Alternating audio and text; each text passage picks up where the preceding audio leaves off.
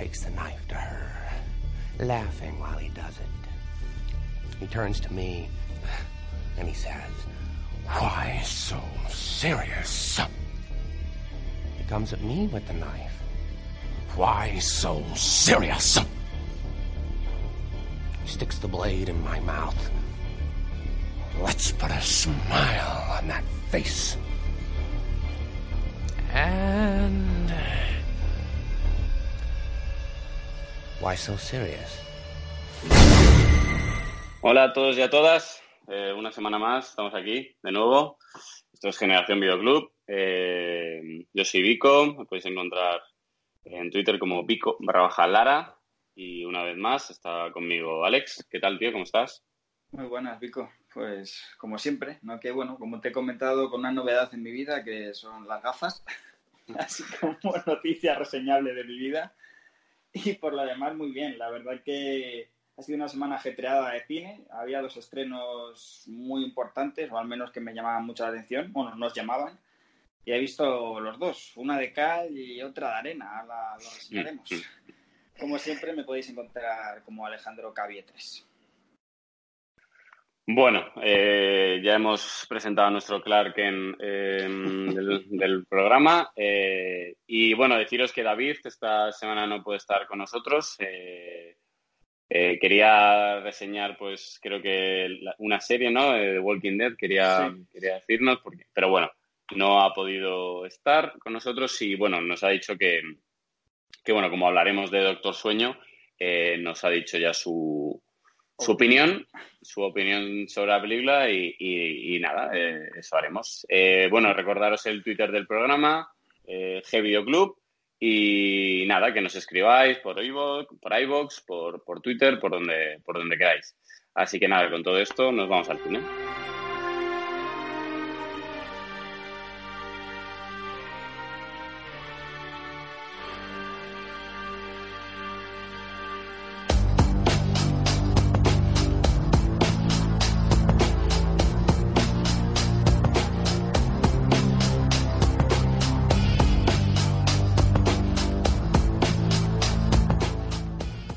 Vale, pues como siempre, Alex nos trae las últimas noticias cuando quieras, bro.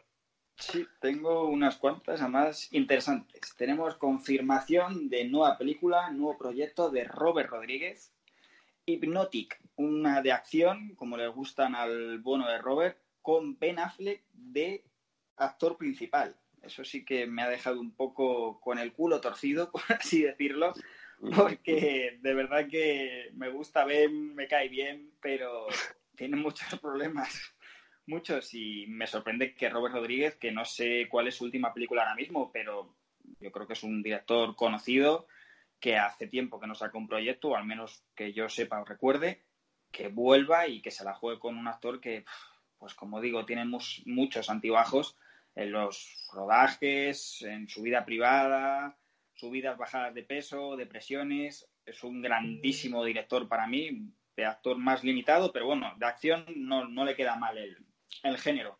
Pues en este caso tenemos la confirmación, poco sabemos, simplemente que es para abril de 2020, que va a ser guionista también Robert Rodríguez y que tenemos a Ben Affleck como cabeza de cartel. ¿Qué opinas de ello, Vico? Eh, mira, la última es este año, la de ¿Ah? Alita. Ah, es verdad. Ay, qué no tiene ni idea, es tampoco, verdad. Yo tampoco tenía ni idea, ¿eh? que lo, lo, he mirado. Es verdad. Y, y, para el año que viene, 2020, mmm, tiene Machete Kills in Space. o sea, tiene cojones. Y We Can Be a Heroes con eh, Priyanka Chopra, Christian Slater. O sea, que va a hacer Christian tres. Slater, se, madre mía. Se supone que va a hacer tres pelis. Eh, sobre Hipnótica, a mí Rodríguez me apasiona, me, me gusta muchísimo, me, me gustaba muchísimo, luego me ha ido dejando un poco de gustar. Ha cambiado mucho, sí. Eh, sobre todo, para mí, tiene dos que me apasionan, que es Abierto hasta el amanecer y, y The Faculty. The Faculty me parece un... A mí me encanta The Faculty, no sé, tiene unas cosillas que debe ser que la vi cuando era muy pequeño, la vi y me... Es la me del INSTI, ¿no? La de los Sí. mutantes Sí, o alienígenas, no me acuerdo muy bien ahora, sí, sí. la Eh, la de los alienígenas. A mí me, me gusta, tiene una foto y una, así como una atmósfera muy molona y, la verdad es que es para ser del 98 me, me moló. Luego hizo Spy Kids y tal y luego se le, se le, se le fue la cabeza. A ver, Sin City y tal, vale, bien, pero, pero bueno. Eh, y bueno, y Planet Terror, sobre todo, que a mí también me gusta. Hmm. Pero bueno, a ver qué tal Ben Affleck. Esto a Rubén, a nuestro amigo del alma Rubén, le, le explotará la cabeza ahora mismo. El mentón, Rubén, que sé que nos escuchas, el mentón vuelve. Pero bueno, eh, a ver, a ver qué tal. Eh, bueno, si no sé, no, no, no, es verdad que no, no sabemos mucho. No, no, es de última hora de, vamos, de esta semana, básicamente. Bueno, acción, thriller, Ro Rodríguez. Así que yo, yo compro. Yo también. Yo, con que se parezca un poquito a la del contable, que me encantó Ben Affleck ahí, pues a mí me tienen más o menos ganado. Veremos a ver, traeremos cualquier noticia actualizada del proyecto.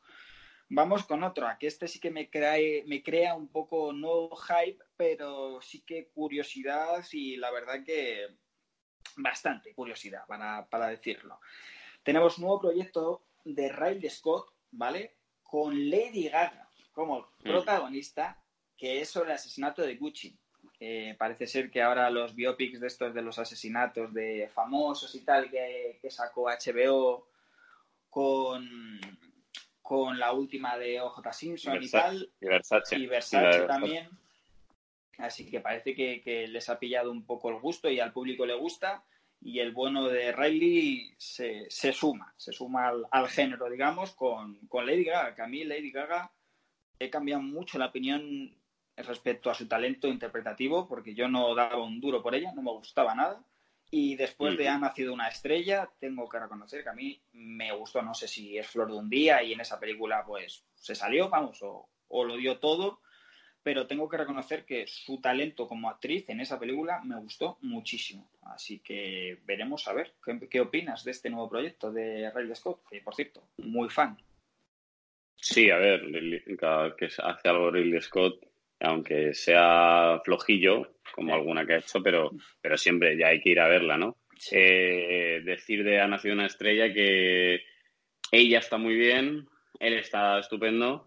La película a mí me flojeó un poco, me pareció un poco cansina. Eh, no sé, me, esperaba mucho más y... O sea, no es que me esperase mucho más, sino empieza tan bien que luego se me hizo un poco pesada. Sí, se hace lenta, sí, Se me hace muy lenta y mira que no es por el ritmo, porque tampoco es que digas, no, es un western de estos, mm, no, no, es que sí me hizo un poco pesada. Entonces, bueno, Lady Gaga sí, no, a mí me, gustó bastante en, en La Nación Estrella, no, no, no desentonaba nada, la verdad es que es buena actriz, para mí no me, no me parece mala, así que, bueno, oye, pues si Ridley Scott la, la ha cogido, bienvenido sea. Pues sí, pues opino exactamente como Vico. En Ha nacido una estrella también se me atragantó un poquito el metraje, pero me gustó mucho. Tengo que reconocer que, la dirección también de Cooper me, sorprendió bastante y me gustó mucho, pero sí es verdad que en un momento, sobre todo pasado el Ecuador de la película, se te hace un poquito hasta el final, que vuelve otra vez, sube para arriba y sí que te entiendo. Pero bueno, la tendremos. Eh, como dice Vico, cualquier proyecto de Ray Scott pues es reseñable y se va a ver siempre. Tenemos otra cosa, otra noticia confirmada oficialmente, que esta sí que es más, a lo mejor, un poquito más mainstream para todo, todo el mundo, ahora que está tan de moda, que es la secuela de Spider-Man Un Nuevo Universo. ¿Vale? El productor Christopher Miller lo dijo en Twitter y luego ya más tarde Sony lo ha confirmado que será el 8 de abril de 2022 la secuela de, del que para mí fue una de las mejores películas de Spider-Man. Me da igual live action que, que, que, ha hecho por ordenador, da igual, del personaje en sí, en cine, para mí es una de las mejores películas de Spider-Man junto con Spider-Man 2 que yo he visto. A mí me encantó. ¿Qué opinas tú? Sí, a mí, a mí me gustó muchísimo. No la vi en cine por por, por imbécil, porque pues dije, bueno, dije, pues bueno, tal, bueno, tal, no será para tanto, tal, y salieron del cine un colega mío diciéndome, oye, pues me ha encantado, tal, no sé qué. Bueno, la veré en Blu-ray en casa, me la puse y, y la verdad me, me, me gustó mucho, me, me, lo pasé muy bien. Y bueno, pues oye, pues si es una secuela, pues bienvenido sea. O sea, si lo hacen con que sea el, mm, digamos, 70% de lo que hicieron en la, en la primera, yo, yo encantado de que, de que, de que esté otra vez y, y la iré a ver al cine, claro. Realmente. Yo es que hice, hice doblete ese fin de semana como casi este. Hice porque se estrenaba Aquaman, recuerdo, y, y se estrenaba esta el mismo fin de semana. Entonces primero fui a Aquaman con mi corazoncito de ceita y después me vi la de Spider-Man que realmente a mí simplemente por lo visual ya me llamaba la atención. Más allá de que tuviera pues, no hype, pero sí expectativas altas con ella, lo visual es que me parece una locura. Como Sony ahí Sí, se salió totalmente. sí, sí, sí. Y luego, pues eso, quien haya visto la película, tampoco vamos a hablar de spoiler, porque ya es una película que entiendo que habrá visto casi todo el mundo, pues como película y argumento, la verdad que muy sólida y me gustó mucho. Dos cositas de última hora y acabamos en, en esta sección. Y es, está muy rápida, ¿vale? Eh, es una nueva serie de Al Pacino para Amazon Prime que se llama Hunters, ¿vale? Que básicamente el argumento que, que acaba de salir, por cierto, con Jordan Peele como productor, o sea, aquí hay pasta Mm. metida. Sí. Eh, el argumento es básicamente de cazar nazis, con Al Pacino ahí como, como mariscal, digamos, y se va a estrenar en 2020 también, a principios. Ya hay un teaser muy cortito en el que se ve al, al bono de Pacino y realmente, joder, es que mm, por nombre y solo con Pacino en, en, el, en el proyecto tengo muchísima, muchísima curiosidad. Además, ahora con el estreno del irlandés, de, del bono de Martin, que va, va a haber el hype por todo lo alto, solamente va a ser peliculón, pues volver a ver a Pacino otra vez en el, casi en el mismo año que esa mega película y tal, la verdad que estamos de, de enhorabuena, no sé qué piensarás tú. No se sabe demasiado más ¿eh? de la serie. Todo lo que mm, lo que venga de Al Pacino, mm, yo yo soy un fan. Eh, o sea, mm, fíjate, luego en la sección de teatro comentaré que fui a ver Ricardo III. Que Al Pacino tiene una película documental, así por decirlo, que se llama Looking for Richard, em, que está estupendo eh, el tío, y bueno, es medio documental, medio película, así, mezcla un poco las cosillas. Así que, bueno, a colación de eso, de que Ricardo III, Al Pacino, la serie, o sea que eh, a mí Al Pacino me encanta y, y, oye, pues verlo en, bueno, verlo en una serie, yo creo que es su primera serie, ¿no? Sí, que yo No. sepa, que yo sepa, no siempre ha hecho películas y bueno, no sé si actuaciones de teatro, de teatro ahí se me escapa un poquito, pero, pero Sí. cine básicamente. Teatro sí que ha hecho, sí, sí. Pues eh, en, el- en la pequeña pantalla, por así decirlo, creo que es su estreno, al menos como cabeza de cartel o, o que no sea un simple cameo o algo así que ha, que ha podido hacer. En este caso, confirmación por Amazon Prime, que para mí, no lo sé qué, qué va a hacer ahora Netflix con, con el Candés, con The Witcher y todo lo que viene, pero para mí, calidad-precio, Amazon Prime es la mejor ahora mismo plataforma streaming. Para mí. Veremos a ver qué pasa con esto. Y como última, y siempre dejándolo mejor, eh, tenemos noticia del murciélago, del proyecto que siempre que puedo lo meto por aquí, algún rumor o confirmación. En este caso, no es confirmación, pero sí que son rumores bastante avanzados, porque cuando coinciden todos los portales de Internet fuertes es porque algo hay casi cerrado. Y en este caso tenemos dos nuevos papeles con dos actorazos, sobre todo uno de ellos casi confirmados, todavía no, para, para The Batman de Matt Reeves. Uno es Andy Serkis, ¿vale? Que va a ser, agárrate los machos, Alfred. El, bueno, supuestamente, pillarlo con pinzas. Va a ser Alfred, el mayordomo, el famoso mayordomo, en el que yo, eh, antes de irme con el segundo, tengo que hacer un parón porque es que no le veo. Me encanta, me, me, encanta, me gusta. Me parece un buen actor, me parece, me parece que da mucho juego, pero como, como Alfred, de verdad que, que me cuesta verlo, incluso en fan arts de estos que hacen cuando, Mm. cuando suenan esos rumores o confirmaciones, que hay gente con un talento increíble. Es que incluso he visto uno que, que es que no le veo, no le veo para nada. No sé, no sé qué opinas tú. Nos hubiera gustado, ¿no? Más Pierce Brosnan, ¿no? O es que era- eso era un sueño casi húmedo, digamos. Era perfecto. le pegaba muchísimo más, yo creo. Era perfecto. Y luego el otro, que este sí que lo veo y, vamos, pongo dinero incluso para que se confirme, que es Colin Farrell, un actorazo, eh, vamos, top total, como el pingüino, que hmm. estuvimos hablando con Jonah Hill, que se fue del proyecto por diferencias no creativas, más salariales que otra cosa, y parece ser que, Warner quería un actor de renombre o conocido para, el papel del, del, villano, que creo, o por lo que se rumorea, no va a ser el principal. El principal va a ser Enigma y no el pingüino, pero querían también un actor de renombre para, para el villano en este caso. Y en este caso es Colin Farrell. No está confirmado, pero sí que volvemos a repetir todos los grandes portales de Internet relacionados con el cine o rumorología eh, dan casi por hecho el, fichaje para, la película de Reeves. Y, joder, la verdad que en este caso lo veo perfecto, porque yo que controlo un poquito el universo de Batman, eh, para el pingüino, hombre, mm, no habría problemas, lo he hablado con, Jorge fuera de micro, para hacerle pues el típico pingüino gordo, el más clásico, digamos, ¿vale? El que reconocemos todos más o menos. Eh, mismamente en Endgame, al bueno de Chris le pusieron gordo total y no, no, no tuvo que, que, guardar nada. Ahora mismo estamos en unos tiempos en el que se hace de todo para cambiar el aspecto físico. Pero es que si no lo hicieran, hay bastantes versiones. Es como Joker, también en el, en el cómic hay muchas versiones, pues del pingüino tres cuartos de lo mismo. Hay muchas versiones del personaje y es que le veo, le veo el fit perfecto. O sea, me, aparte de que me gusta mucho como actor, creo que sube el nivel total de, de la producción con un nombre como este ahí. No sé qué opinarás tú.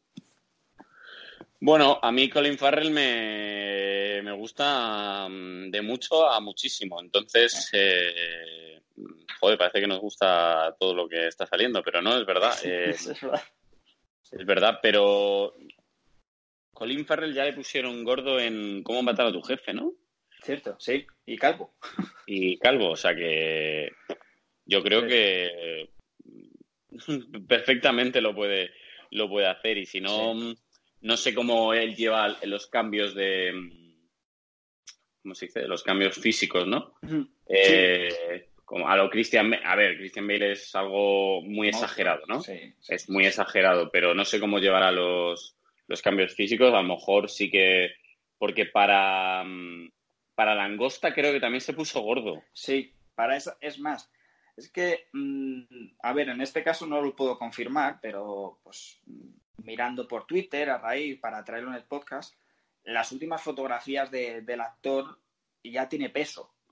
Entonces, claro, eh, no he confirmado que esas fotografías relacionadas con ese tweet fueran reales, de que no fueran otro momento de su vida, en otro rodaje, pero si lo cogemos con eso y, investigáis, si no lo queréis poner por Twitter, supuestamente ya tiene peso. Eso de que hay una negociación casi finiquitada, me imagino que será será cuestión de, dinero lo que quede en unos flecos, porque todos los portales dicen lo mismo, que está casi metido en el proyecto, pero como digo, como bien dice Jorge, más allá, si él tiene problemas a la hora de un cambio físico grande como sería este, eh, existen los efectos especiales prácticos, como vimos en Endgame, en el que tú te lo crees, estás viendo a Thor gordo y le ves gordo. Pues aquí tres cuartos lo mismo.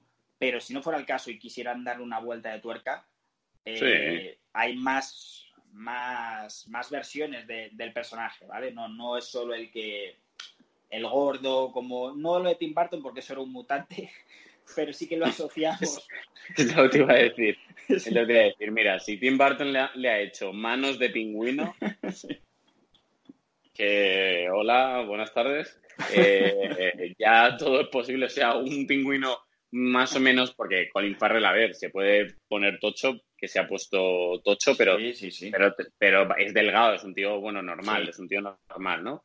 Eh, de constitución normal. Pero eh, yo creo que a lo mejor un pingüino, decirlo más técnicamente, mesomorfo, pues tampoco estaría... A ver, la versión más clásica, por eso digo que al final eh, la gente, la última vez que vio al pingüino fue el de Barton. Entonces, realmente más o menos es la versión más clásica dentro de que lo de Barton se lo inventó, pero sí que es bajito, es gordo, es medio calvo. Esa es la versión clásica de los cómics, no que luego hay bastantes más, creo que mm. porque yo haya presenciado en una lectura física que tengo en mi casa, pero por lo menos he visto cuatro. Mismamente en Gotham, en la serie, Es verdad que el aspecto final es lamentable, como bueno, casi toda la serie realmente, pero, pero vemos a un pingüino joven en el que es otra versión más. Os digo que, que no va a haber problema. Es, para mí estoy deseando que se confirme porque sería otro nombre más al proyecto que a mí me tiene, me tiene loco. Lo único y lo más importante, la duda es si el vampirito lo hará bien. Espero Mm. que sí. Espero que sí. La verdad que sí. Esperemos, esperemos, esperemos. Con eso hemos acabado por, por hoy con las noticias. Así que, como bien dice Vico, en este caso se lo voy a quitar, nos vamos al cine. Vale, pues. eh, bueno, Doctor Sueño, ¿no? Eh, Sí. La hemos visto los tres. En este caso David no está, pero bueno, la ha visto. Eh, y palabras textuales de David. Voy a recuperar el WhatsApp que nos ha mandado. Decir de mi parte que Doctor Sueño es una puta pasada. Que es una película de 10, de principio a fin. Vale. Yo Total. fui a verla el viernes, sábado. Sí, El, vier- el viernes la vimos. Viernes. Yo la vi, la vi El el viernes viernes. también. Justo, el viernes fui a Kinépolis, en Madrid, de todo. Eh, fui a verla, eh, la sala estaba bastante, bastante llena. Eh, había, hay muchas, eh, había, ¿sabes? Se ponían en muchas salas, pero bueno. Eh, y bueno, nada más empezar la película me, bueno, me pareció una, una puta pasada. Yo coincido con, coincido con David, el inicio de la película es brutal, ya te mete, te mete en situación por si no te acuerdas de, mm, del resplandor y si te acuerdas, te, te- te- vamos, es que no sé cómo explicarlo, te, te entra como un gusanillo por dentro, ¿no?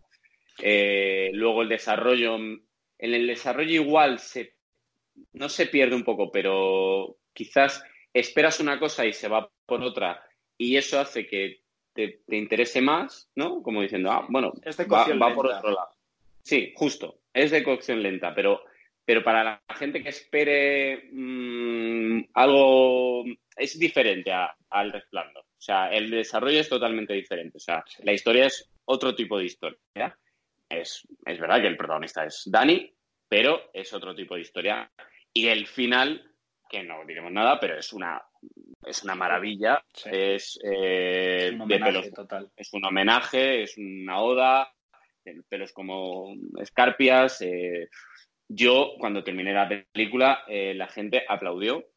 Sí, en, la mía- en mi sala también. O sea, no todo el mundo, pero aplaudió. eh, y creo que, que está muy bien, está muy bien. Eh, Mike Flanagan hace un trabajo en la dirección brutal, con todo, o sea, mm, es que me pare- los actores están estupendos, tanto Iwan McGregor como, mm, Resalta Rebecca Ferguson. Me encantó Rebecca Ferguson. Como Rebecca Ferguson, está, está, está realmente muy bien. Eh, así que no sé, me, me, me- y es larga, ¿eh? Son dos horas 30. 30, ¿no? Sí, o sea que 31 minutos es- es larga, pero, pero no, no se me hizo, o sea, no se me hizo larga. O sea, es verdad que, que es de cocción lenta, pero no se me hizo larga. Eh, eh, pero, pero vamos, me, me parece, y todo, hay unos guiños al Kubrick que, que, que no había visto Resplandor. Eso es clave. dime. No, creo que, que creo que es clave, porque coincido totalmente contigo. A mí es, es- es más de 120 minutos de metraje, pero para mí, como tú dices, es, es clave que cómo empieza, cómo te mete en el, en el universo del resplandor, por así decirlo, en ese mood de, de tétrico de, de, de los 80, 70, en ese hotel infernal con, digamos que el único spoiler voy a decir de aquí es con esa, una de las escenas más impactantes del resplandor es la mujer de la bañera. Todos, todos lo Mm. reconoceréis. Pues aquí te lo mete ya casi de primeras. Toma, para Mm. ti, métete y es, es una secuela directa y creo que es la secuela que merece, realmente. Y eso es decir mucho, porque creo que el bueno, el bueno de Flanagan eh, tenía una papeleta muy complicada. El intentar, que no lo ha hecho, por supuesto, hacer un Resplandor 2 y no ponerlo en el, en el título, Resplandor 2, porque es muy complicado, porque tendrían que satisfacer tanto a los amantes de Kubrick como a los amantes de la obra. Y eso es pegarse un tiro en el pie, es, es imposible, es literalmente imposible. Entonces, lo que ha hecho es hacer su propia historia dentro de que es una adaptación de un libro creo que ha hecho su propia historia con su toque muy reconocible si habéis visto la serie de Netflix y mm. ha contado una historia totalmente nueva de un personaje que ya conocemos de la obra, como es Dani, pero con un enfoque totalmente diferente. Aquí hay más, digamos, fantasía, por así decirlo, ¿vale? En un escenario, vamos, que no, no tiene nada que ver, salvo esos 20 minutos, el clímax final, pero es totalmente es, en campo, campo abierto, por así decirlo. O sea, no, no está metido en un sitio cerrado como es la obra de Kubrick. Entonces, a mí una de las claves es esa, que, que hace su propia historia, pero homenajeando la obra inicial. Y creo que está todo dentro de una misma historia. O sea, no. Si tú te ves la primera y te ves Doctor Sueño, es que encajan a la perfección. Y para mí eso es muy, muy complicado. Reseñar a, bueno, McGregor siempre, siempre está perfecto, pero a mí Rebecca Ferguson me encantó, porque su papel, su papel, digamos, no es que sea complicado. No es fácil, ¿eh? No, es, no pero no es fácil, no es fácil su papel. Para, para mí, exactamente, yo es complicado y creo que, joder, lo saca con nota, a mí fue de lo que más me gustó y luego, como, como bien has dicho tú, el final, lo que son los 20, 25 minutos de clímax final que, vuelven a ese sitio y pasan diversas cosas con homenajes tremendos. A mí es que, como bien dijiste tú al salir del cine que hablamos, eh, también se me puso la, piel de gallina con, una recreación de una famosa escena que te la mete. Y como estás con esta historia nueva, que estás ahí en el final, te mete esas imágenes de, la infancia, de, cuando hayas visto el resplandor, como si es ayer mismo, que se te quedan grabados, porque Kubrick era un genio, así de simple, y, Flanagan te, te, las mete, te las mete ahí. La verdad que es, no quiero, estoy intentando coger con pinzas para no, no, porque es muy nueva la película, pero como ya has dicho tú, un homenaje tremendo, a mí me encantó. Y lo único que tengo que decir que no me gustó de la película es que por desgracia el tiempo pasa para todo el mundo y no pueden usar al cast original, ni siquiera hecho por rejuvenecimiento de CGI que se está poniendo ahora muy de moda y tienen que usar pues actores que se parecen a los originales. No voy a decir nada más, ¿vale? Y entonces para mí mm, hay una escena en la que se ve a Jack Nicholson, que lo hace otro actor que se parece, que se le ve de lado y queda para mí muy sutil y muy elegante porque realmente le reconoces, o sea, se parece a Jack Nicholson, sabes que no, que no es Jack, ¿vale? En este caso, pero se parece, que es una escena que al final, que habla con, con Dani, con, con Iwan, de diversas cosas que ya nos contaréis cuando la veáis, y para mí hubiera sido perfecto dejarlo ahí, no, no, no enseñar más al personaje Jack Nicholson con otro actor, porque es que no, no se puede, para mí. O sea, no estropea en ningún momento la obra, y entiendo por qué ha hecho Flanagan lo, que ha hecho, pero para mí hubiera quedado más elegante dejarlo ahí y simplemente otros planos recrearlos sin necesidad de actores que, lo hace perfectamente. Es el único punto negativo, pero muy, muy pequeño. No sé qué opinarás tú. Sí, sí. Eh, creo que es muy complicado, pues, con, cuando, cuando, ¿cómo se dice?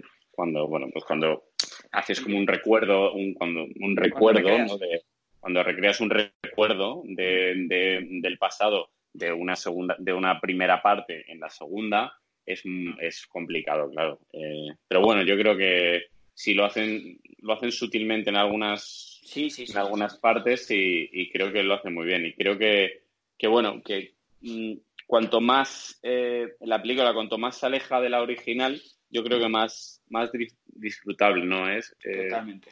Creo que, que todos sabemos que es la segunda parte, pero como ya he dicho, la historia va por otro lado y, y, la, y, te sorprende y a la vez, y a la vez te, te, gusta. Pero bueno, eh, creo que, creo que, vamos, ir a verla porque, porque está muy bien. La que no recomienda, creo que Alex, para ir a verla es Terminator, ¿no?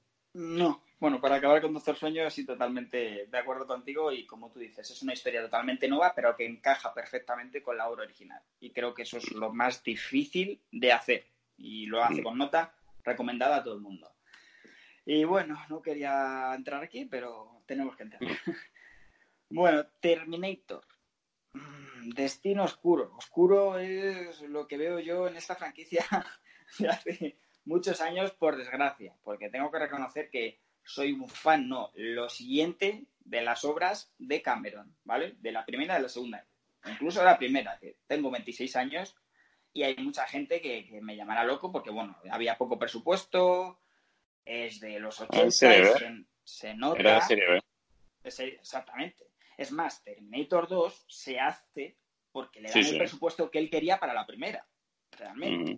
Por eso se hace un reboot, pero no, con Schwarzenegger, que ahí estaba pues uno de sus prime de los 90 actoral, digamos, pero, pero se hace Terminator 2 porque en la primera no tenía ni presupuesto, ni medios, ni nada, exactamente, era serie B total, pero que a mí me encanta.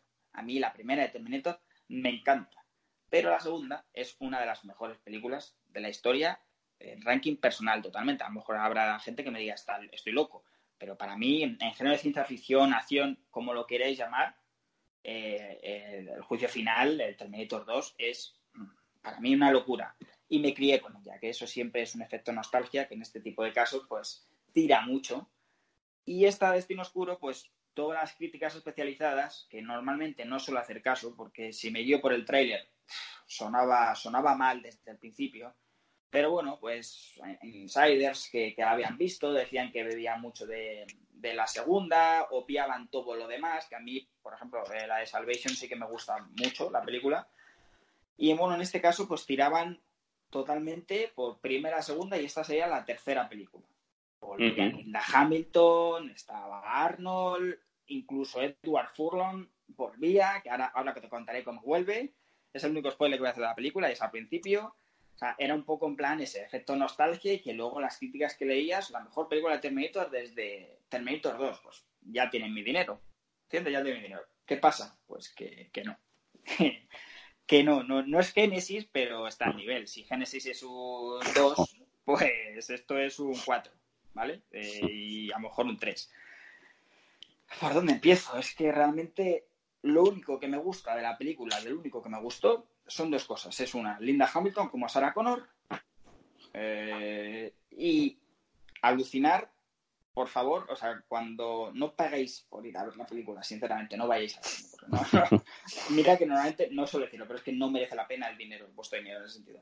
Pero cuando tengáis la oportunidad, como sea, no voy a entrar en, medios, ver los siete, seis minutos iniciales, o sea, lo que es el opening de, de la película, como estábamos hablando antes, ahora se está poniendo muy de moda, mismamente Martin se lo va a traer, el rejuvenecimiento artificial, ¿vale? Pero siempre canta un poco, mismamente en el irlandés, porque va a ser cojonuda la película, pero sí que en efectos digitales, pues sí que se ve, se canta un poquito. Y menos en Marvel y en alguna ocasión, ¿vale? Porque con Samuel Jackson en Capitana Marvel también para mí canta, es un efecto complicado, pues en esta película tiene 178 millones de presupuesto.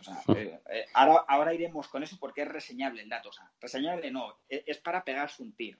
Pues yo creo que se han gastado todo, todo, absolutamente todo, en esa escena, en esa escena inicial en la que ves a Linda Hamilton, pero cuando ves a Linda Hamilton, ves a Linda Hamilton de los 90, a la Linda Hamilton de Terminator 2, pero es que no canta nada, absolutamente nada, pero es que a continuación en la siguiente escena sale Edward Furlong como John Connor, que no sé qué años tendría en la segunda parte de, Terminator, pero no sé, 17 años tendría el chaval ahí. Sí, por ahí. No, cabe en la cámara actualmente, porque está muy, muy gordo, tiene problemas de sobrepeso, de drogas, de alcohol, un poquito de todo el pobre.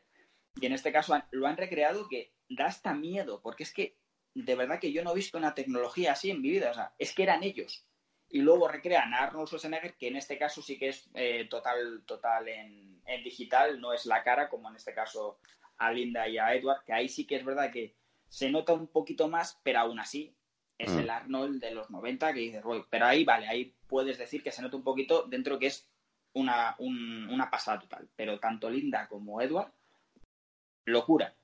Entonces te ponen, te pones esa escena inicial y dices, wow, madre mía, yo ya me estaba preparando, me estaba poniendo cómodo en la butaca diciendo, esto sí, Terminator ha vuelto, Cameron está aquí, tal. Nada, nada. Eh, seis minutos de película, pues a los 20 minutos me quería ir de cine. Literal. Literal, porque, mira, Mackenzie Davis me encanta. Y me gusta mucho su papel. Es una actriz que, se la ve dura, está, eh, eh, está bien puesta el cast. Pero luego ya te vas a, Gabriel Luna, que lo siento mucho, es que, es que es un cartero, tiene cara cartero, tiene cara de buena persona, de, de llamarte al telefonillo y decir que si no le abres te dice gracias. Entonces te le venden como un asesino Terminator que encima cuenta chistes y habla mucho cuando los Terminators no hablan demasiado. Pues en este caso hace bromas, pero luego mata a todo el mundo, es un poco un despropósito, ¿vale? Y no te le crees en ningún momento. Pero si tengo que decir algo que no me gustó nada, es, eh, no es un spoiler, se ve, es la nueva Sarah Connor 2.0, ahora se sabe que se está dando más oportunidades a, las mujeres, me parece perfecto. Y bueno, todos sabemos que Sarah Connor, eh, el personaje de Sarah Connor era importante, pero Sarah Connor estaba eh, hecha en esta historia de Terminator original para, para, para parir al, al gran héroe, al Salvador, ella simplemente, pues, era un paquete, digamos, ¿vale? Y en este caso, eso sí me ha gustado, que le dieran esa vuelta en el que eh, la chica, en este caso, la nueva Sarah Connor, por así decirlo, no, no fuera la que tuviera que parir a, John, sino que ella fuera John. Eso sí que es un giro de tuerca bastante bueno, que me gustó, pero es que eh, Natalia Reyes, Natalia Reyes se llama la actriz, yo, mira, lo siento mucho, pero tengo que decirlo, es de lo peor de lo peor que yo he visto, a lo mejor es por la película, por, el guion, por todo, no lo sé, pero es de lo peor que yo he visto en una pantalla de cine. De verdad, o sea, cuando digo horrible, es horrible. Yo no he visto cosa más mala en años. Y es que encima le dan ese toque chulesco que se está dando ahora, pues como te digo, el empoderamiento, se dice, el empoderamiento femenino, ¿vale? Para, pero para que me entendáis, sino darle ese giro de tuerca a los personajes femeninos que ya no sean las típicas entonces, como chulesca, como dura y tal, pero es que en este hmm. caso no la pega nada. Es que aparte de que es mala actriz, no, no es una tía que imponga, por, como puede ser Mackenzie Davis. Mackenzie Davis hace como de una humana mejorada y te la crees. Te la crees porque, porque sí, porque tiene físico, tiene planta. Eh, Linda Hamilton no vamos, no vamos a entrar, pero Linda Hamilton es hmm. la badass de, de, de todo. O sea, la hostia. Pero Natalia Reyes en este caso le dan un papel que no, que no, que no, que para nada. Y que vuelva a cometer el mismo fallo. Te vuelva a contar la misma historia, no que cambias los géneros y das más un poquito, pues eso, pues cambias, eh, le das un poquito más de oportunidad a los actores latinos, que sé que está hecho posta y tal.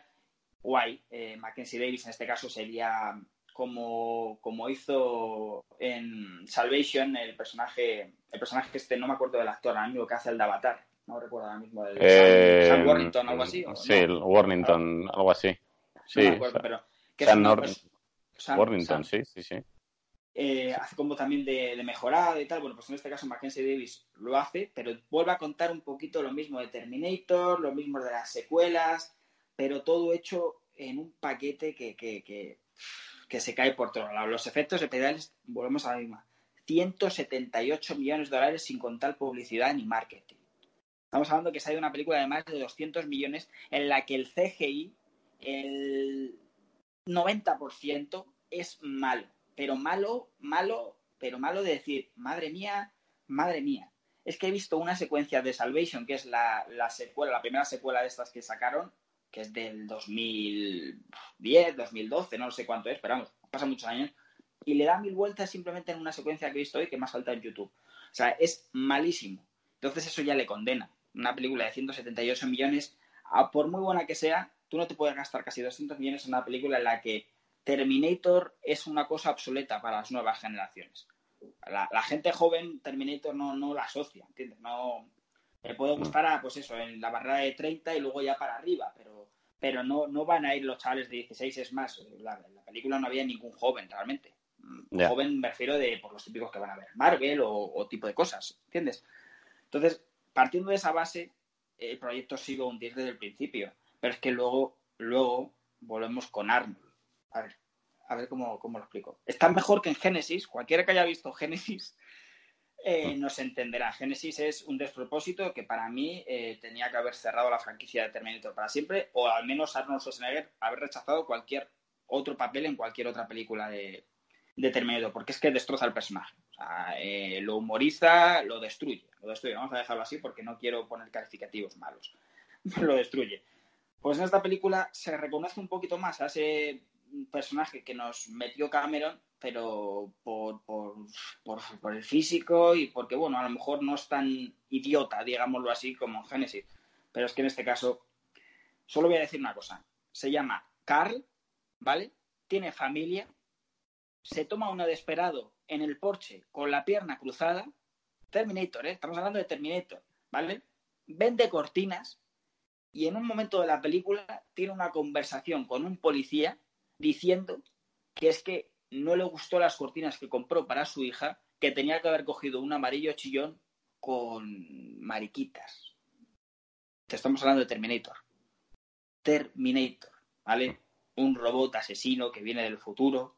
Eh, entonces, lo humorizo para, para que esto sea tampoco aquí un, pues esto, un baño de bilis, pero realmente lo que tengo en, dentro de mí es que es, es, lamentable, lamentable cómo han podido usar, como James Cameron, que me imagino que, que estará ahí porque tiene que estar, habrá pincelado un poquito el, el guion, pero yo no sé cómo James Cameron o Arnold Schwarzenegger o Linda Hamilton, que lleva ya años retirada, se puede meter en semejante bazofia. Realmente es que de verdad, Jorge, es malísima. Efectos visuales, eh, eh, diversos cast, el, el guion no, no, hay por dónde pillarlo. El malo es. Yo no digo que Gabriel Luna sea malo, pero, pero no, no. Vuelvo a repetir que la lección de casa es horrible. Eh, Arnold Schwarzenegger, su personaje está muerto, no muerto, destrozado. No sé, lamentable. Lo peor de todo, para acabar, es que querían hacer una nueva trilogía. Bueno, ya te digo yo desde aquí, desde aquí, a Tim Miller, a James Cameron, a quien quiera producir esto, que no, porque creo que va a haber más de 130 millones de, pérdidas para el estudio. O sea, ya, solo con eso creo que Terminator, si no se va a cerrar para siempre, va a tardar mucho, mucho, mucho y ya no estará Schwarzenegger. Para mí, totalmente acabo en, la 2. Si acaso Salvation, la verdad que me gusta, así que bueno, la puedo meter ahí. Pero para mí, lo que es la historia original, acabo en la 2. Y lo demás, no pienso, es que no pienso meterlo. No sé qué pensarás de lo que todo lo que he dicho. Perdona por el speech este tan largo, pero es que esto es una franquicia que la tengo mucha cariño, es horrible, tío. Sí, a ver, yo tenía ganas de ir a verla, pero bueno, eh, no he ido, no iré. Eh, imagino que, me la veré cuando esté en Movistar o, sí. Aquí la en formato, o en formato físico. No, a lo mejor sí, en formato físico sí que me la, me la pillo y tal, pero bueno, yo qué sé. Eh, Tampoco. Tampoco, no, nada que añadir. No, vamos. Ya sabéis, chicos, no ir a verla. Ya lo ha dicho Alex. de verdad que no, lo siento por. Lo siento a ver si, pero es que es verdad. Si tenéis alguna opinión diferente o algo, pues ya sabéis que nos encanta. nos encanta debatir. Y nada, eh, pues esta semana eh, los estrenos eh, bueno, tampoco hay grandes nombres como el fin de semana pasado, que yo creo que era el era así como más potente. Y bueno, por así, por, por pasa, lo mismo, pasa lo mismo para el siguiente. Eh, Justo este flojete, pero el siguiente tenemos Le Mans, que es una de las películas de, para mí del año. Sí. Y nada, este fin de tenéis, bueno, pues una drama, una tragicomedia, por así decirlo, que se llama Estafadoras de Wall Street, eh, dirigida por Loren Scafaria, eh, con Jennifer López. Lo ha petado esa, ¿eh? Sí, sí, lo... está, bueno, nominada a Mejor Película en los premios Gotham, o sea que... Sí, sí, lo ha petado. Eh, igual, igual os mola. Luego, dos españolas, una es El Hoyo, que tengo muchas ganas de verla, que en Sitges estuvo eh, mejor película, o sea, le dieron mejor película, mejor dirección Nobel, mejores efectos especiales y premio del público, o sea, que se llevó casi todo. Eh, y hasta en el Festival de Toronto. dirigida por Galder Gatsilu, Urrutia. Y, y, bueno, es un poco de ciencia ficción, thriller, futuro. bueno, tiene muy buena pinta. no hay una crítica mala, sí que, bueno, mm, yo creo que puede estar muy bien. Y luego otra española que también dicen que está muy bien. Eh, ventajas de viajar en tren.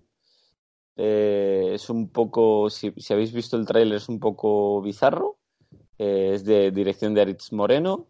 Es un reparto Luis Tosar, Pilar Castro, Ernesto Alterio, King Gutiérrez de la encuesta, Macarena García, Javier Botet, eh, Ramón Barea, quiero decir, potente y bueno, pues también estoy, hemos estado, bueno, estado viendo los, las críticas y tal y tampoco tiene una crítica mala. O sea, en, hay uno que pone una de las películas españolas más sorprendentes de la temporada. O sea que mm, tiene acidez, según dicen, tiene mucha acidez, virulencia, eh, reivindicación del humor.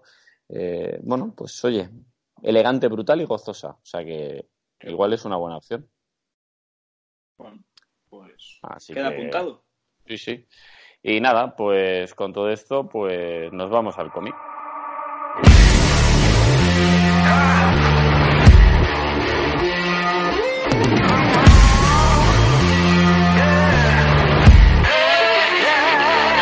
Bueno, el cómic. Ese, esa sección que, teníamos abandonada, que tenía abandonada, mejor dicho, durante muchos podcasts. Eh, no porque haya dejado de leerlos, es que literalmente no, no, no me da la vida, chicos, chicas. Lo siento mucho, no sé si alguien la esperaba o no, espero que sí, pero no, no me da la vida. En este caso no, no podía esperar y tenía que leerme. Lo tenía hace un par, no, no llega al par de meses, ¿vale?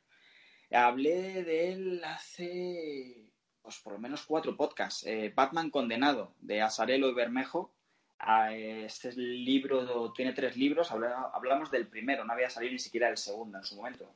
Y reseñaba que, era una, una novela gráfica espectacular, súper adulta. Y la verdad que solo puedo decir una vez que la, ha finalizado en su tercer libro y último, que es, si no lo mejor del año, lo segundo, tercero mejor del año en, en cuanto a cómics cómics, novelas gráficas, lo que, lo que queráis, lo englobo todo en un, en un mismo género. Y en este caso, bueno, para refrescar, para los que no se, no se acuerden o, no lo escucharan en ese podcast, pues nos presentan del sello Black Label, que es historias aparte, fuera de continuidad, ¿vale? Historias adultas, eh, oscuras, como digo. En este caso nos presentan eh, un escenario en el que Batman supuestamente ha matado al Joker, pero no lo sabes hasta el final de la, de la obra, en su tercer libro, con un giro de tuerca, un giro final que, como digo, te, deja loco. Y en este caso, pues eso, es un, es un viaje por esa Gotham que la recrea, en este caso, tanto Salero como Bermejo, espectacularmente horrible. Es oscura, sangrienta, es fea, es sucia, te sale de todo y te muestran todo. Como digo, es, para mayores incluso de 18 años, en, en teoría. El, aunque luego no sé si lo respetan los libreros, pero te hacen un, desarrollo, digamos, de la historia en la que Batman se, encuentra con John Constantine, ¿vale? Que es otro personaje también de, de Vértigo y de DC, mm. que también historias muy, muy buenas, pero muy adultas. Y en este caso, pues hacen un, un desarrollo de la historia juntos, los dos, pues en busca de si realmente mató, mató al Joker, si no lo mató, porque todos sabemos que Batman no mata a nadie, es un pacto que él tiene, ni armas, ni, matar, aunque bueno, en diferentes cómics ha matado, pero en este caso no. Y bueno, pues es un poco sobrenatural, digamos que, que sí, le podríamos meter en el género de lo sobrenatural y callejero esta obra de, de, Bermejo y Asarelo, en el que pues Constantin le lleva por diversos, diversos sitios, es que, como digo, es una novela gráfica y el argumento realmente es lo secundario de la obra. Visualmente es lo que impacta y lo que tenéis que ver, pero si lo poco que tiene el argumento lo destripo, pues no tiene gracia. Por eso, si me veis dubitativo, es, es por eso, porque intento no, no joder, digamos, la, la experiencia, que por cierto la recomiendo. Entonces, como digo, va por puntos en la historia ¿vale? Para que pueda recordar si lo mató o no lo mató. Y en ese caso, pues nos encontramos a Harley Quinn, nos encontramos a Swan Thing, nos encontramos a, Joker, nos encontramos a diversos personajes de la mitología de Batman, pero recreados de una forma muy fotorrealista. Porque si algo tiene esto es que parece una película. Parece una película total. Es más, una película diría que la dirigiría Zack Snyder, porque es mm. oscura, total muy, muy, como digo, adulta, muy seria, muy dura, nada del género mainstream que podamos encontrar en otras obras de, Batman, en este caso Justice League o, Superman o Flash. Esto se, se, separa de todo eso y va por otros derroteros. O es, como digo, es una obra, digamos, de tintes sobrenaturales con escenas muy, muy, muy gores, porque hay sangre, hay desnudos, hay un poquito de todo, no que pues te meten personajes de la mitología de Batman, hechos, como digo, de una forma bastante diferente a lo que más o menos tenemos, tenemos en mente en, otros, en otras adaptaciones. Y como digo, es un viaje de, del propio Batman con él mismo, eh, pues recordando, en este caso, como digo, la historia original no es original porque es una historia aparte, y recuerda pues los problemas que tienen eh, sus padres, el, el, señor Wayne, tal, y te hacen diversos flashbacks de, de, lo que es la infancia de Batman en, este, en esta realidad que es pues bastante dura. Como digo, es una historia drama, no la típica historia de Batman en la que los padres eran ejemplares, los asesinan, pues en este caso el padre de Batman aquí es más bien un mujeriego, la madre es una alcohólica por ese motivo, porque su marido eh, le pone los cuernos, nunca está en casa, Bruce Wayne tiene una infancia bastante dura, entonces es un poco es, una, es un giro de tuerca a lo que acabamos de, a lo que hemos visto durante todos estos años de la historia que todos conocemos de Batman, pero llevada al, al extremo, al extremo de, de, como digo, de lo oscuro, de, de, de, lo duro de ver. Y como digo, al final hace un giro, un giro que, que, te, a mí al menos me volvió loco, me volvió loco porque te deja, te dejan con ganas de más y no lo va a ver. Esa, esa, es la gracia. Es como las películas, como los finales, pues mismamente pongo, aunque no tenga nada que ver, Seven, que me la vi otra vez, uh -huh. que es maravillosa.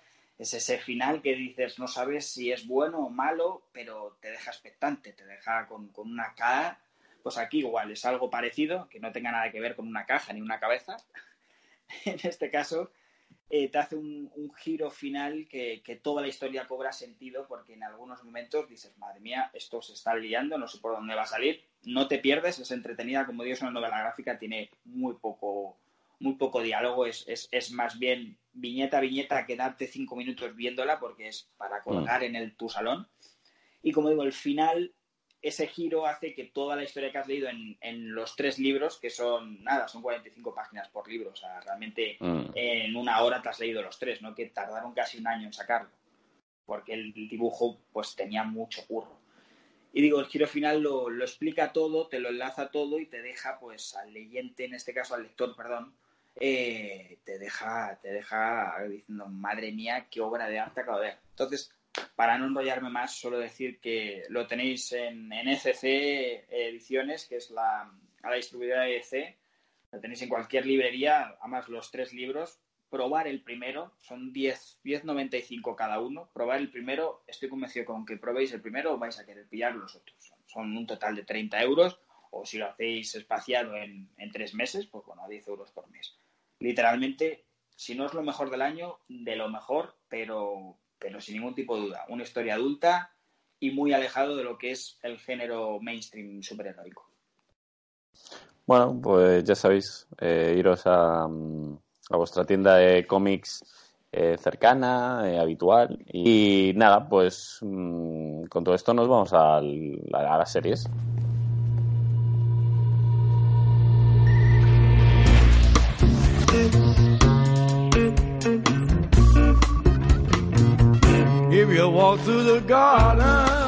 Vale, en series eh, yo lo que es comentar un poco, bueno, comentar un poco, deciros que ha salido el trailer ya de, de, New, eh, de New Pope, eh, la segunda temporada de del nuevo Papa. Si habéis visto la primera temporada, pues bueno, pues eh, la primera temporada um, estaba um, Jude Law, Sí. Y, y, bueno, está Javier Cámara como nuestro representante eh, patrio, por así decirlo, y, y bueno, sigue, la, sigue, el director sigue siendo Sorrentino, y, y, bueno, a ver qué tal la segunda temporada. Se estrena, pues, no, no han dicho cuándo, pero vamos, será próximamente, imagino. O sea, no le quedará, no le quedará nada. Y luego eh, salió The Witcher, Ahí sí, eso sí, le tengo más, le tengo más a mano. The Witcher es, lo he dicho antes, eh, creo que es uno de los platos fuertes de, de, Netflix y es que la pinta que tiene, tanto el primero como el segundo trailer, Mm, es espectacular. O sea, realmente tiene ese, ese toque Juego de Tronos. Cuando digo toque Juego de Tronos es de calidad. Sé yo que dices, wow, parece una película realmente. Se nota que hay mucho dinero metido y bueno, a mí con que esté Henry Cavill dentro, pues ya me tienen ganado. Decir que, bueno, que The New Pop lo tenéis en HBO y eh, The Witcher en Netflix. También deciros que yo he empezado a ver eh, en Netflix el método Kominsky. No. Eh, Michael Douglas, Alan Arkin, y la verdad es que está, está realmente bien. Eh, son capítulos cortitos, no, no son muy largos, y, bueno, a la gente que le gusta el teatro, la interpretación y tal, eh, le molará. Y, bueno, pues a mí me está gustando. Y también la que empecé a ver es una en Netflix, es H, una serie española y, bueno, mm, no me está gustando realmente mucho, pero bueno, se deja ver, se, se, deja ver, la verdad. Y nada, con todo esto nos vamos al teatro. Concentration Camp Air. Oh, they do, do they? so they call me Concentration Camp Air. I, uh, I thought you would react just that way. Vale, en teatro ya sabéis que eh, iba, iba, a ver eh, Ricardo III em, eh, y la verdad es que me, encantó. también es de cocción lenta, como, como Doctor Sueño. La verdad es que, bueno, hay gente que se le puede hacer un poco más pesada y tal, pero bueno, el montaje es muy moderno, no, tiene no es nada clásico, así que por ahí igual le puede gustar más a la gente, ¿no? Que teatro clásico, bueno, pues siempre hay mucha gente que lo le, le echa para atrás. A mí no, a mí me encanta, pero bueno, esto es un montaje bastante moderno y bueno, tiene el, el, final, ¿no? Es, eh, si todos sabéis, si habéis visto un poco de Ricardo III, pues tiene esa frase mítica de mi reino por un caballo, pues en este caso eh, el momento del mi reino por un caballo lo hacen de una forma eh, brutal, brutal, con un juego de luces, eh, la escenografía, la escenografía y tal, eh, muy, muy, muy bueno y, te hace, el final, vamos, te hace disfrutarlo muchísimo. La escenografía es, bueno, pues no hay mucha, no hay mucho atrezo, juegan con vídeo, juegan con cosas modernas de, por ejemplo, de un programa de televisión, Quiere decir, le mete eh, Miguel del Arco, que es el director, le mete, le mete muchos, muchas cosas modernas que, le, que lo hacen, a la vez te ríes, eh, te enfadas, eh, bueno, lo hace bastante, bastante guay. Y luego el miércoles fui a, ver, fui al estreno de Feli no mires con quién, en el Teatro Amaya, de Madrid y bueno, eso, sé infiel si habéis visto la película o, ya ha estado otras veces en teatro, es un vodevil, eh, hay risas aseguradas, eh, así que nada, no está muy bien, podéis ir a verla. Eh, Más ir, que está la madre, está la madre Vico ahí, hombre, que no lo quiere decir porque da vergüenza, ya lo digo yo, ir, hombre, ir. no, es verdad que eh, está yendo muy bien, así que bueno, pues oye, ir a verla eh, son hora y media eh, de risas y, nada, pues, pues ya está. En lo, que es a teatro, espero ir próximamente a, otra vez. Yo creo que iré al Kamikaze, la próxima vez al Teatro Kamikaze iré, iré de nuevo, vamos, en unas en dos semanas o tres iré otra vez. Y nada, no sé si tienes algo que comentar, Alex. No, simplemente tengo curiosidad, además no porque esté tu madre, sino porque creo que para alguien como yo que no, voy a ser claro, o sea, no, no es que no me guste, es que nunca está familiarizado con el teatro, ni tengo, ni he tenido a nadie que, que me pudiera introducir en el mundo, tú eres la primera persona, y creo que para mí, para empezar en el teatro, creo que una comedia o algo que se le parezca, creo que sería lo, lo mejor, para mí al menos, por, por como me conozco. Creo que es lo que más adaptaría a mí para empezar. Y simplemente con, el resumen que me puedes decir de, la obra, en este caso, ¿cómo se llama? Perdóname, se me ha olvidado el nombre. Sí, y no me con quién. Para mí, un resumen como el que dices que es risas aseguradas, pues sí, sinceramente lo estoy hablando con mi pareja, que, creo que si es si empezar por una, creo que podría empezar por esa, aunque no sea la mejor por nada, pero creo que para empezar una comedia eh, me vendría bien. Así que todo lo que vas diciendo en tu sección lo voy apuntando. Te lo vas a pasar bien. Yo creo que, que vas a salir diciendo, mira, me he reído durante hora y media eh, y la verdad es que, a ver, es una función muy, muy típica, de muchos tópicos, mm, es un vodevil, pero está muy helada. Te ríes. Pues apuntado queda, chicos. Pues nada, eh, Alex, eh, un placer, tío. Como siempre, eh, cada semana siempre digo lo mismo, pero bueno, esto es gracias a vosotros, aparte de que a nosotros nos gusta hablar mucho, sobre todo a mí, perdón por el discursazo de, de Terminator, pero que esto es gracias, gracias a vosotros por todo el apoyo, que, que se nota el crecimiento y se nota que, que os gusta lo que hacemos. Así que nada, contigo, Vico, ya sabes que también un placer cada semana deseando hablar de esto y de lo que tú quieras, mi niño. Así que un abrazo, David estará la siguiente, el Big Three volverá.